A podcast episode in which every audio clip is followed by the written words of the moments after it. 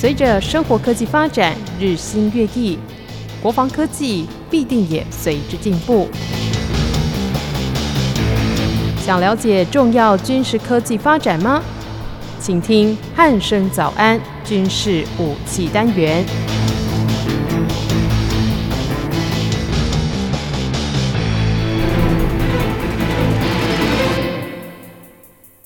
各位听众朋友，您好，欢迎收听今天的军事武器单元，我是易明。今天邀请到全球防卫杂志的主编陈国民主编来到节目当中，国民哥你好。主持人好，各位听众大家好。嗯，国民哥，上个礼拜哦，有发生了一件这个非常令人遗憾的事情哦。就是这个菲律宾发生了一非常非常严重的空难哦，也就是他们的 C 幺三栋 H 哦，就是坠毁在这个菲律宾南部哦。对，那节目的一开始是不是先请国民哥跟我们听众朋友说明一下，到底发生了哪一些事情呢？我们这样子来看呢，我们看所有的军事新闻呢，我除了关心国内外，还有中国大陆的新闻呢，其实亚太地区我们也相当关注哈。那菲律宾呢是台湾的南部，那其实哈在七月四号啊，就是其实在上个礼拜不久哦，哦不久哈，那七月四号的时候呢，菲律宾空军的一架 C 幺三洞运输机哈，在菲律宾南部的哈输入省啊坠毁。那这起事故呢，造成五十人死亡，那其中哦其中四十七名呢是飞机上的。呃，乘客、哦，那乘客就是包含不管是呃，有时候是伞兵啊，有时候是呃搭载的来往来的一些平民哦，都有哦。那有时候军舰哦，不一定哦。那其中呢，除了这四十七名是机上的成员之外呢，包含这个空勤组员，那其实还有三名是地面上人员啊，就是呃地面上呃飞机坠落的时候被波及哦，这个是比较不幸的哈。哦、那、嗯、这个事故哦，是菲律宾哦这近几年的军事史上哦比较致命的一个航空事故之一啊。那当然呢，其实有人会说啊，这个是不是？呃，菲律宾空巡组员的训练不良，那有一说哈是说，呃，这个飞行员可能是错过跑道哈，啊，在重飞的时候可能坠落哈，但是后续怎样哈是要等后续的调查结果来证实哦。那我们要这样来看呢，其实 C 幺三洞啊，这是美国哈研发的一种所谓的战术型的运输机啊。那菲律宾这架哈是从二零二一年，就是今年一月才购入哦，那才购入，现在在七月中，半年不到呢就发生哦这个事故，说真的是蛮令人遗憾的跟震惊啊。是，那其实。C 幺三洞运输机，那其实可以搭载的蛮多人的。说真的，满载的话，这这个居然可以达到八九十人。嗯，那一般来讲。对，一般来讲，它大概是搭配是三名啊飞行组员，那其实还有五个是机务人员。那，其实它也可以哦搭载所谓的啊，比如说悍马车。那当然啊，这中间这个 C 幺三弄的运输机的货舱中啊，必须要改装跟拆卸。这个是题外话哈。那我们这样来看哦，所以 C 幺三用运输机哦，它的首飞日期，哎，居然是一九五四年，就是说一九五四年就会开始首飞。那一九五九年啊，经过试飞之后，一九五五九年服役。那我们假设哦，假设它是一九六零年服役的话，迄今一九六零到一二零二零，已经服役了六十年了，对，也超过六十年了，蛮奇特 的一个一个飞航器哦，可见就是飞航器哦，它。呃，没有老旧的问题哦，它只有适航啊，适适适应的适航适航性航，它只有适航的问题，适不适合啦？对，就是说它只要呃能适合飞行哦，零组件、定根件什么都换好，说真的哈，呃，没有理由不让它飞哦，所以这个是衍生到之前哦，台湾空军哦也发生很多一个飞航事件。那其实说真的啊，有些一旦发生事故之后，有些人会说啊，这个飞机老旧啊，其实我们从这个菲律宾哈要西幺三洞这个运输机坠毁的事件来看哦，其实。不见得就是说飞机倒就吼一定会坠毁，这不行。而且它是今年一月才过路，说真的，这是其中呃坠毁的原因，说的蛮令人呃讶异跟呃大家呃深究哈。对，应该是很新的飞机，很新的飞机啊。而且其实有些人说啊，美国这个是卖次等品，说真的是不尽然啊。嗯，不尽然，就是说美国就算是次等品或二手货，他们在出手前或出售他国，他都会经过再检整跟检修哈。那趁这个时候啊，比如说美国的军火商哦，他会趁这个时候跟客户说，哎。我们有新的一些航电器材，你们要不要更新？那当然，这个看客户的需求。对，如果说客户有经费的话，当然要予以更新啊。比如说，我们以前哦买车，哎，没有所谓的安全气囊，哎，现在房小客车都必须配备安全气气囊。那就算哦你买了一个二手车，那这时候呢哦车商有说啊要不要加装好安全气囊？哦，这个是呃整个二手不管是军机或者二手车都是这种呃情况。那我们这样来看啊，呃西郊三洞运输机哦，它基本上讲哈，它是一个运输机啊，那就是因为它是运输机哦，所以其实呃，它的飞航速度说真的比喷射客机哦来的慢，但是它的滞留里就停留在空中时间，哎，反而比喷射战机来的长啊，所以其实在一幺三中运输机哈问世之后呢，其实美国呢其实早就哈看到这种潜力，然后把它改装成很多呃各式各样的一些机种，好，比如说紧急医疗后送机哦啊电子干扰机哦电战机，那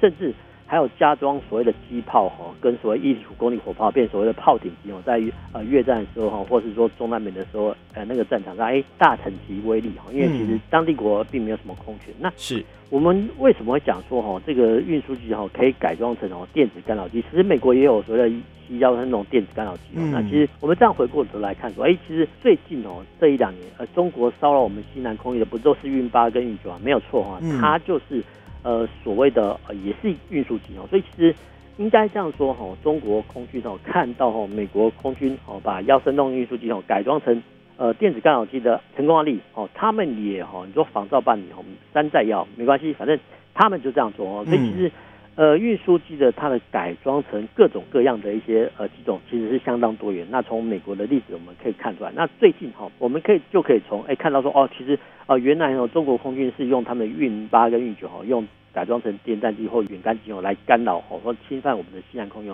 就是这个道理。那我们这再回过头来看，其实一个国家哈呃通常的军队组成哦通通常是所谓陆海空军啊三军哦那。空军的部分呢，基本上哦，它一定会有战斗机跟教练机，这个是最基本的。那之后呢，呃，战斗机跟教练机都机队呃建立起来之后呢，哦，他们才会哈建立运输机呃跟所谓的贵宾机。那运输机的话就解决哈中长程运输。是。那这个是一般一个基本国家基本的空军的构成概要。但是碰到哈一些攻势作战的国家啊，比如攻势攻击的中，势势态势是攻势作战的国家，其实。他们的空军的想法就不一样，然后就不只有战斗机、运输机，还有教练机，不是哦，它必须啊要有侦察机哦、轰炸机是哦、预警机、空中加油机等等等，种类又更多了。对，就是更多，就种类更多，就是说因为。空军的飞行器哦，它的速度快，然后它可以超越立体空间，所以其实当一个国家在建立空军的时候呢，其实哦，它会先建立战斗机跟教练机，之后呢，在遂行攻势主义作战的时候，哎，它可能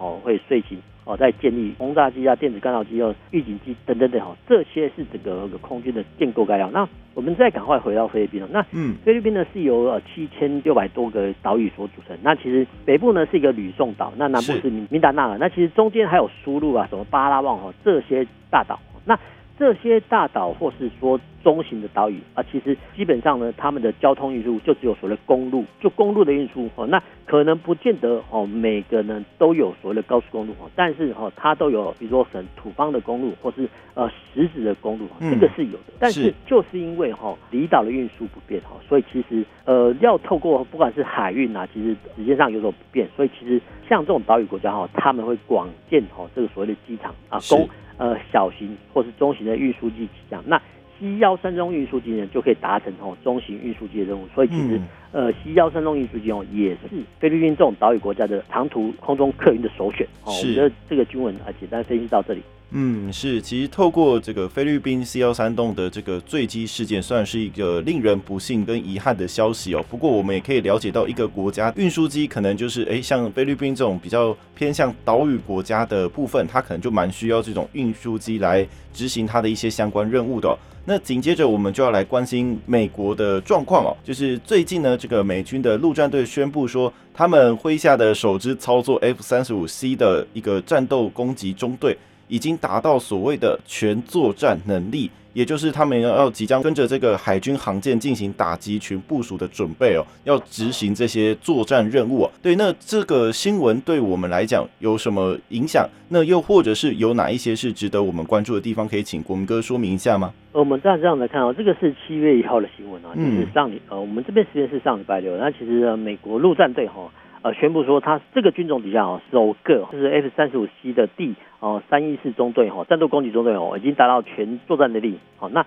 换句话说哈，这个就是说这支中队呢配备的 F 三十五 C 哦，可以随时哈跟着美军的航舰战斗局哦，或者是打击系统去哦部署到海外哈，这个是这个中队哈成立的一个成军的一个概要哈。那 F 三十五 C 哦是基本上来讲是专门哈为海军航舰起这样一个设计的版本，它具有。加大的机翼面积，然后还有可折叠的翼尖部分，因为它可以呃缩小哈那个储放的空间，然后强化起落架呢，跟啊加装呃在降落航舰时啊所需要的捕捉钩，然后有更加的低空低空操作性能。那陆战队哈使用的三十五，那基本上哦是哦可以垂直呃垂直起降跟短场起降，但是有部分中队哦采用 F 三十五起哦，所以这个是蛮奇特的一个部分哦。那我们常常来讲就是说。陆战队哈第三航空联队哈，他的连长马奥尼少将表示哦，他说其实三一四中队哦，不但是陆战队哈首个哈达成全作战能力的中队哦，同时也让哈陆战队第三航空联队首度装备哈先进的第五代战机哦。那为什么哈我们会强调说陆战队陆战队哦？那其实我们之前节目讲过，那这边再重复一次，就是美国不是只有陆海空三军，他们还有第四军哦叫陆战队哈，所以。你千万不能说啊，他们是海军陆战队，是海军陆战队哦。这样的话，你可能会被门卫队员哦，呃，白目测试。是，美国还有所谓的第五军种，就是海岸防卫队。所以其实他们哈陆战队哈算是哈美国的第四军种。那这个军种呢，其实成军的历史蛮早，因为其实在一八六零年，其实就是在美国独立建国时代哦。其实那时候在所谓的风帆时代哦，其实呃陆战队的角色哈，就是船跟船哦靠泊之后哦去。登船哦，肉搏战哦，或是说哈，呃，当时候呢虽然有发明所谓的一些火药的一些炮弹哦，但是就是在当哦你轰不成敌舰，敌舰也轰不成你的时候，这个时候呢还是要靠搏哦接舷作战。所以其实陆战队来讲哦，就美国的历史来讲哦，第一个哈他们是打先锋的部队哦，所以其实呃他们有这种说法，就是说啊陆战队先打前面，那后面呃陆军再再去收割。那其实。我们的陆战队也有这种，也有这种所谓的军歌哈，就是说呃为陆军打前锋哦，这种所谓的军歌哦流传下来。那其实这个陆战队角色哦，从美国哈创建至今哦，到了现在其实都没有改变。然后其实到了二次大战的部分，其实在一些太平洋战役的部分啊，比如说瓜达康拉尔马绍尔群岛、加罗群岛、吉尔贝特群岛等等哈，这些岛屿的攻防战，还是说哈呃类似一些日本的大岛的部分啊，比如说当时候的一九四四年哦六月关岛之役哈。那一九四五年哦，硫磺岛跟冲绳岛战役的时候呢，诶，都是哈呃陆战队呢派遣哦他们的师级部队哦先行攻打哈，那攻打到一定的段落呢，甚至哈呃已经拿下了哈这个岛屿哈，比如说在当冲绳哦啊这个战役，然后已经推进到末端的时候，诶，这个时候呢哦再派陆军上来哦，那也有哈也有战例是说哎。陆战队呢，已经先攻打下哈呃某个岛屿，然后之后呢再移防给陆军哦，基本上就是呃管理跟占领的任务。所以这个陆战队的角色哈，基本上来讲哈都是哈打前锋。那打前锋哦，我们可以从哈二次大战的一些电影看到，哎，其实呃美军陆战队，其实当时二次大战，哎，好像哦也是透过哈不管是海军的舰炮啦，还是说哈呃航空母舰的一些攻击机哦，来先执行呃对地打击。嗯，好，没有错哈，这个是在。二次大战的时候呢，海军哈不管呃不管是出动它的舰载机哦，或者说舰炮哦去暗通或者轰炸哦呃日本的守军哦，基本上这个靠海军哦。但是因为呃陆战队是算是呃陆上的登陆单位，那海军呃浮装在海面上哦，那之间的联系那说真的有时候会呃不太顺畅。嗯，那不太顺畅呢，你会靠无线电联络。那之前我们就会看到哎。有一部电影啊，不是说哦，美国呃陆战队呢，呃用哦印第安人的族人哦，用一些他们呃日本人听不懂的密码哦来做一个通讯哦，所以其实陆战队呢要登陆，然后要海军的协助，当然哦要透过通讯了，但是呢整体效率哦，就美国来讲，哎这个还是啊慢了一点点。哦，那有没有可能哦由陆战队哦自己哦筹建哦自己的登陆舰队，或是说自己的航空兵器哦来支援陆战队哦在登陆的初期哦可以获得。随时的武力支援哦，美国人居然有这种想法，那后续呢？呃，就衍生出哦，在二次大战的时候就末期哦，就开始衍生出所谓的呃攻击的一些航舰哦，我们叫所谓的轻航舰。那这个轻航舰来讲哦，后续哈到一九六年然后是呃演变成所谓的直升机突击啊，换句话说，这些所谓的航舰哦，呃，我们叫准航舰或轻航舰好了哦，这些航舰呢不太算是我们一般。呃，常人所认知的一些正规航舰哦，但是这些准航舰或突击航舰，哎，居然这个航舰上面哦，甲板上哦，哎，居然放了一些直升机哦。换句话说呢，在一九六零年哈，就是哈用这些突击航舰哦，搭载直升机哦，呃，运送兵员到岸上哦，呃，减少哈这个所谓的疏运时间哦，达成哈快速登陆的目的哈。那到了一九七零年代，其实。很多些战例都表明，哎，其实空军哈就是直升机哈运输部队哦，这个速度啊虽然说比较快哈，但是它的输运量比较少哈，那反而还是哈透过哈船舶跟传统的一些登陆艇哦来输运大量的兵力会比较快啊，比较数量比较多哈，但是速度比较慢。那有没有可能哈结合直升机跟呃登陆艇哦，在一艘呃所谓的特殊舰艇上哦，来同时哈在登陆的时候，哎，同时哈用直升机跟所谓的突击艇，或是说所谓登陆艇哦，同时登陆哦有的哦，所以其实后续呢。美国哈就从所谓的船坞登陆机哈，慢慢发展出所谓的专业的一些两栖突击舰。那这些两栖突击舰哦，基本上来讲哈，第一个它甲板哈有什么叫屏东式甲板哈，上面哈都存放了很多直升机哦，机库呢也搭载直升机。那其实它的船尾巴还有一个船坞，就是方便哈登陆艇的进出。哦，这个所谓的两栖突击的航舰哦，基本上来讲哦，都算是。小型国家的航舰哦，这样讲的话，大家可能比较清楚。那其实美国呢，从二次大战以来，陆陆续续开发了一些几级的一些突击，我们先来念过一下。那呃，他们有硫磺岛级、哈塔拉瓦级五艘，还有福风级八艘，还有最新的美利坚级哈十一艘。所以其实这个建军的理念哈，也影响到中国。那中国的哈一些，不管是我们看到说零七五啊、零七一哦，这个两栖登陆舰哦，其实。也是哈受启惠于哈美国海军，所以其实从哦美国陆战队哦装备 F 三十五型哦到所谓的两栖突击舰哦到中国的零七五级哦，其实这个是等这个的新闻哦带给我们的一个启示。嗯，是，其实就从这个新闻可以看到，这个美国的陆战队哦可以说是又再次的进化了，就是从原本的哎可能只是接舷作战的这种肉搏战的角色，然后。到最后，他可以自行遂行这个两栖登陆作战，甚至还可以支援这个海军的打击任务哦。这可以说是越来越就是全面性的这个发展哦。那紧接着我们要来关心一下俄罗斯的状况哦。就是根据媒体的一些报道，俄国它的唯一一艘航空母舰叫做库兹涅佐夫上将号。他原本计划是在今年的五月完成维修哦，重返现役的行列。不过他因为受限到就是一些诶连续的事故，还有维护经费不足的原因哦，恐怕这些维修的工程就会再度的延后。那目前推算出来的时间大约是到二零二三年底才有可能把这艘这个航空母舰移交给俄国的海军哦。那是不是再请国民哥跟我们听众朋友介绍一下这艘航舰有什么特别的地方吗？呃我们当然看哦，这个新闻哦是所谓的应该说专门在关注哈世界军情，叫 Defenseblog 哈这个所谓的网站所报道出来。然后这个新闻是蛮有趣的，就是说其实呃我们都知道哦库斯涅佐夫航舰哦是呃目前哦俄罗斯哦唯一的一艘哦还可以航行的航空母舰哦，这真的是这个是蛮奇葩的一个现象。那我们要这样来看哦，其实俄罗斯哦。是世界上哦领土最辽阔的国家哈，那这个少数民族哦，那有人说啊，这个战斗民族，那基本上来讲，因为它是一个陆权国家哈，那陆权国家呢，在三军分配军费的时候，哎，其实呃海军分配的经费呢，当然就比较好了哈，这个是没有办法哈，就是说呃就是在一个国家哈军事预算有限状况下，哎，他会先分配给哈陆军跟空军哈，因为俄罗斯呢是一个所谓的陆权国家哈，所以其实它建设大海军来讲哈，基本上来讲是比较没有什么。呃，发挥功用。那我们再这样来看哦，其实俄罗斯呢，它也遭到一些呃先天上、地理上的麻烦。那其实我们都知道哈，其实俄罗斯呢分为四大舰队哈，那太平洋舰队、黑海舰队或北方舰队所跟所谓的里海舰队、黑海舰队哦。那这个太平洋，呃，我们再来看哦，这太平洋舰队哦，它唯一的不动港哦，就只有一个叫海参崴哦。那其实它有一个名称哦，叫弗拉迪沃夫斯克。那这个是他们的正式名称，那我们就到海参崴、海参崴。那这其实这个是我们哈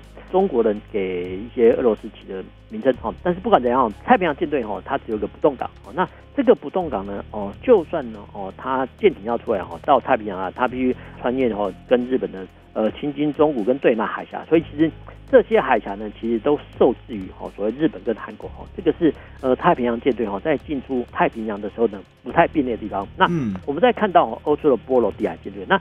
波罗的海舰队其实我们在延伸出去哦，呃呃，就算哦，呃，波罗的海舰队的舰艇哦要出来之后哦，它必须经过哈丹麦跟瑞典之间的所谓的松德海峡。那只要呢你听到海峡的这个名词哦，就表示说啊两边都有陆地哈，所以其实在过往哦这个海峡的两端。哦，通常也就是敌方的岸防重炮哦，配置的重点哦，这样讲大家都清楚了哈。那我们再来看所谓的黑海舰队，那黑海舰队更麻烦。那黑海舰队它要到地中海呢的时候呢，它必须经过呃博斯布鲁斯跟达达尼海峡，那中间哦也受制于所谓的土耳其。哦，那土耳其说真的，只要说呃不同意哦，让你通过，说真的呃这个黑海舰队哦，基本上就被封锁在黑海。那我们再看那北方舰队那。北方舰队呢，它其实也有一个两港号，叫除了科拉半岛上的莫曼斯克。那基本上来讲哈，这个呃北方舰队跟太平洋舰队状况一样，就是说呃地理位置受限哈。当呃北方舰队的舰艇哦要出呃前出到大西洋的时候呢，其实哦又会碰到哦冰岛跟格陵兰呃英国呃这一条呃沿线的一些岸呃遏制哦，这个是。俄罗斯海军哦，在建军的时候呢，它有一些先天上限制。那既然呢，呃，这些建花那么多钱呢，建设海军哦，没有达到哦，说赤化赤化世界的目的，那我干嘛建设呃这么庞大的海军哦？这个是俄罗斯海军的一些想法。嗯，但是前苏联呢，我们这样来讲哈，前苏联哦，虽然也知道说哈，在发展哦这种所谓大型水面舰哦，就算哦跟美国的发展的数量哦一模一样，然后功能一样，但是哈，它会受制于它四个四大舰。队一个进出港，所以其实当时候呢，冷战时代前苏联海军呢，他们是建设所谓的大潜舰部队，这个就不一样，因为潜舰它可以随时到潜深到海底哦，然后可以呃神不知鬼不觉的哦进出，不管是太平洋、大西洋哦，甚至哦到美国东岸，所以其实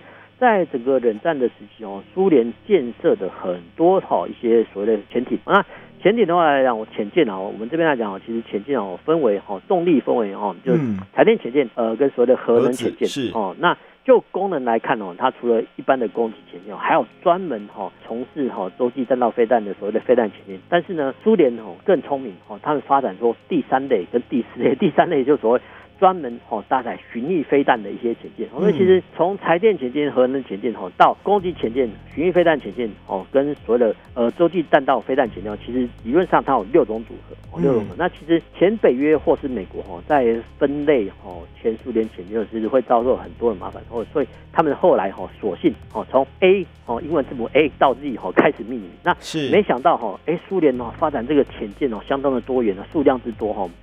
他们的北约跟美国发现，哎，这个好像呃分类方法不够用哦，A 到 Z 用不完 呢，又又又再来一次哦，就是说从 A 开始又开始分哦，所以是呃不然就是哦，比如说低级潜舰 Delta 哦，就 Delta One、Delta Two、Delta 三哦等等的哦，就是这样子哦来细分哦。那其实这个整个来讲哈，就是说在整个冷战时期，苏联用全世界最大、最数量最多的一个潜舰部队哈。那当然，因为潜舰数目多了哈。不管是航行在浅深哦，甚至发生核子意外哈，前几年哈不是发生所谓库斯科号啊这种潜舰爆炸案嘛哈，就是说其实整个苏联哈在整个冷战时期哦发生的潜舰事故哈相当的多，那相当的多，那甚至呃有些都被改编成所谓的电影起来，譬如说描写啊苏联核子潜舰意外的 K 十九哈这个所谓的电影，所以其实。这些电影的背后都在在彰显出哦，第一个苏联前苏联潜舰啊是世界上哈最多的国家哈，迄今为止。那第二个就是说，其实前苏联潜舰啊，其实他们的核能的一些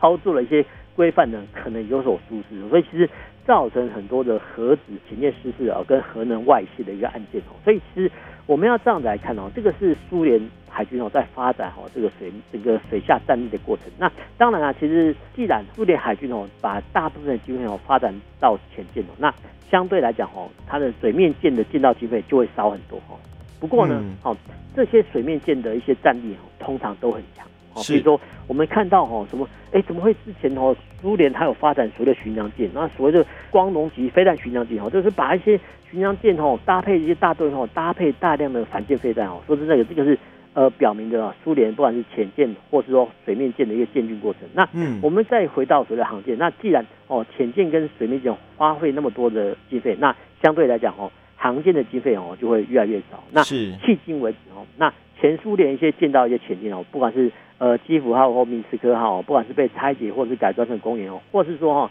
像呃辗转哦交给呃中国变所谓的辽宁舰哦，但是迄今为止哦。苏联只有一艘呃库兹涅佐夫号航舰，然后这艘航舰呢最快最快是二零二三年年底哦才有可能航行到海上哦，这个是我们从哈苏联唯一的航舰这个军军文哦看到哈整个苏联的一个建军的过程。嗯，是，其实就诚如国民哥所说的，就是俄罗斯这艘唯一的航空母舰哦，就是。可以看得出来，就是哎，这个国家的建军思想其实是像国民哥说的，就是以陆军为主啦。那可能在水面舰或者是其他的部分，可能就会稍微少了一点点哦。那当然，前面也有提到说，他们的这潜舰其实是相当的多元哦。那当然，那是前苏联时期的时候比较多的这个发展哦。那当然，我们就是可以继续的来关注说，哎，那这艘唯一的航空母舰，到时候交舰的时候，到底还有哪一些值得我们关注？那我们就等到那个时候再来谈吧。好，那紧接着我们要来再回到美国这边来关心一下他们的这个。部分的一些研发的消息哦，就是根据他们五角大厦宣布的消息，呃，这个标题是这样写的，标题就是说美国他们要发展新的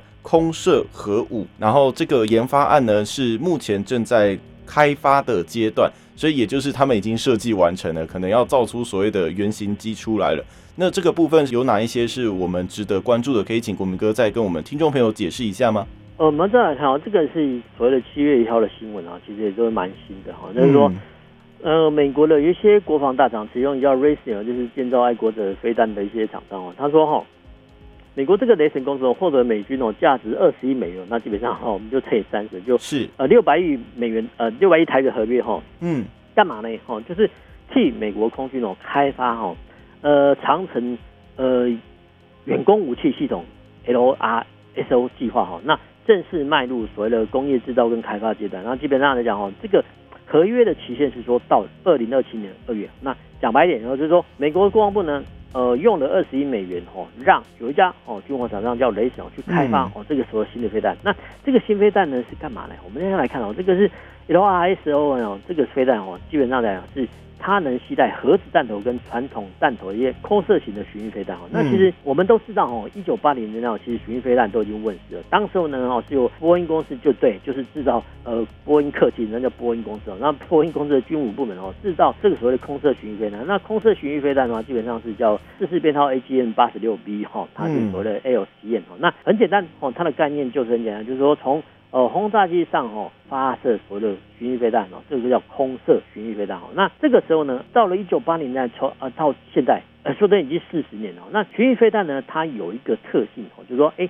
它可以贴地飞行，是，当然它的速度呢，基本上次音速比较慢，但是它可以飞行的很准。那过往美国跟苏联核子武器的战略核主的理念是说，哎，是由哈陆海空三军哦，分别由三军的载台哦搭载所谓的核子武器。那哦，一旦说很不幸的时候，哎，万一哦在战时的时候呢，哎。遭受苏联哈在第一级的时候呢摧毁啊一个军种或两个军种一些核武器的时候，哎，嗯，第三个军种残留下来还可以睡醒核子报复，是这个叫所谓的核子报复跟核子核子理论哦。那我们这样子来看哦，这个构成哦，美国三军的核子吓阻要叫哈，分别是呃陆上的哈洲际弹道飞弹哦，比如说是呃我们都可以看到哈从地下哦发射井哦发射这个就叫呃洲际弹道飞弹陆基的哦那。潜射弹道飞弹哦有哦，比如说像美国还有几哦，这个所谓潜射弹道飞弹，就是说把这个核子飞弹哈放在呃前面上。那第三个呢，就是所谓的空射的巡弋飞弹。有。巡弋飞弹哈，这三个地呃，不管是陆基，或是说海军的舰艇，或者说空军的轰炸机哦，啊，这三个载具哦都可以搭载核子弹头。哦、嗯，那核子弹头来讲，其实因为潜舰哈比较难被敌军的侦纳所侦破，那。基本上来讲是没有办法掌握的，所以其实就美国的核武的建军的历史上来看哦。呃，美国是把这个所谓的核武器的主力哈、哦、放在所谓的呃核子潜舰上哦。那核子潜舰的过往哈是由十八艘所谓的俄亥俄级哈这个所谓的呃飞弹潜舰来担任。那后续呢哈，因为冷战结束之后，哎，美国海军都觉得说啊，这十八艘俄亥俄级好像太浪费了哦，所以其实他们把其中的四艘哈就改装成哦专门搭载哈巡弋飞弹的一些呃巡弋飞弹的潜舰哦。那这个建军思维吼，又跟啊之前的前苏联一样，所以它是蛮奇特的吼。那我们要这样子来看啊，其实我刚才讲过哦，其实美国哈陆军的所谓的陆基的洲际弹道飞弹哦，其实它的飞弹弹种啊，其实 真的也蛮好救的哦。那是。从好义勇兵一型好到二型到现在所谓义勇兵三型，就其实我们偶尔哦会可以看到说，哎，其实美国呢居然会有呃军火商哈，呃美国国防部啊发包一些军火商哈去更新这些陆基弹道飞弹的一些射控系统哦，原因是什么呢？因为当时候的 建立哈这些陆基弹道飞弹一些电脑系统哦，在当时候很新，那没想到时代的发展哈，嗯呃以前的新装备现在变成旧装备哦，那旧装备的话其实。可能在发射上有所延迟，或命令接收上有所延误，所以必须予以更新。所以有时候呢，我们很难想象说啊，我们都已经都已经呃电脑用了几个世代，哎，没想到哈，美国军方还在用所谓的二八六跟三八六的一个系统，说的这个是难以想象的。所以其实核子武器的部分哦，尤其是这样，所以其实呃必须做予以更新哦。那正由于哈这个核子武器要更新，那同时呃美国就看到说哦，其实。呃，既然哈这个陆上的核子武器要做更新，哎，那其实呃空军的这些核子武器，哎，也势必要做一个更新啊。那我们这样子来看哦，我们虽然说讲过哈，哎，这个所谓的空射巡弋飞弹哦，基本上来讲哦，它可以搭载核子弹头哦。但是哦，但是经过美苏长久以来哦，人类的战略学者哦讨论过后，都发现说，哎，其实人类呢真正发生核子大战几率哦，基本上是微乎其微。是。那现在的问题来了。那你现在哈，美国空军有一个经费哦，发展这么大、射程这么精良哦，准确率这么高的一些呃飞弹，然后搭载核武器啊，基本上讲这个是很浪费哦，很浪费的话，其实美国他就会想办法说，哎，其实有没有办法哈，把这个哈轰炸机哦当成所谓的巡弋飞弹或者是反舰飞弹的搭载搭载有哦，所以其实这个哈呃让哦应该说哈是让哦我们之前讲过让。美国空军的 B 五十二 H 哦，这种轰炸机哦，让它赋予它新生命哦，所以其实美国空军跟国防部哦，又发展的新型飞弹哦，让哦这批所谓的 B 五十二 H 轰炸机做搭载。那当然，在真的发生核子大战的时候哈，这些轰炸机当然可以携带核子弹头哦，没有问题。但是现阶段来讲哈，其实呃这批轰炸机呢，主要是搭载哈这个所谓的 LRSO 的飞弹哦，那这个飞弹呢，其实。它也可以算是哈巡弋飞弹，但是基本上来讲哦，它也是一个长程的陆攻飞弹。是。那这个弹头的威力哦，说真的不见得要很庞大哈，因为就算哦现在的一般的飞弹一些弹头哦，两百五十公斤或是两百公斤哦，只要哦它击中舰艇的桅杆或是舰体的话，其实都可以造成哦舰艇的损伤哦。所以其实现在的一些建军的概念哈，不是说哦击沉敌舰哦，它只要击伤敌舰，或是说。击毁哦敌军的一些通信站哦，这样为满足哦，所以其实在这种状况下呢，哈，其实呃美国的飞弹哦是发展的哦，其实不会像哈以前越来越大哈，呃，但是呢它会越来越小哈，越来越精准哦，进行精确的打击目标哈，然后呢透过哈这个小而美小而精的飞弹哦去打击哈中国海军的一些庞大的舰艇，嗯，我想呢哦这个是美国发展的空射核武巡弋飞弹的时候呢，哦另外一种想象。是，其实美军发展这些空射型的这个核武哦，这个让我们给我们的一些想象哦，让我们可以了解说，哎，美军其实现在在做的事情是这样子，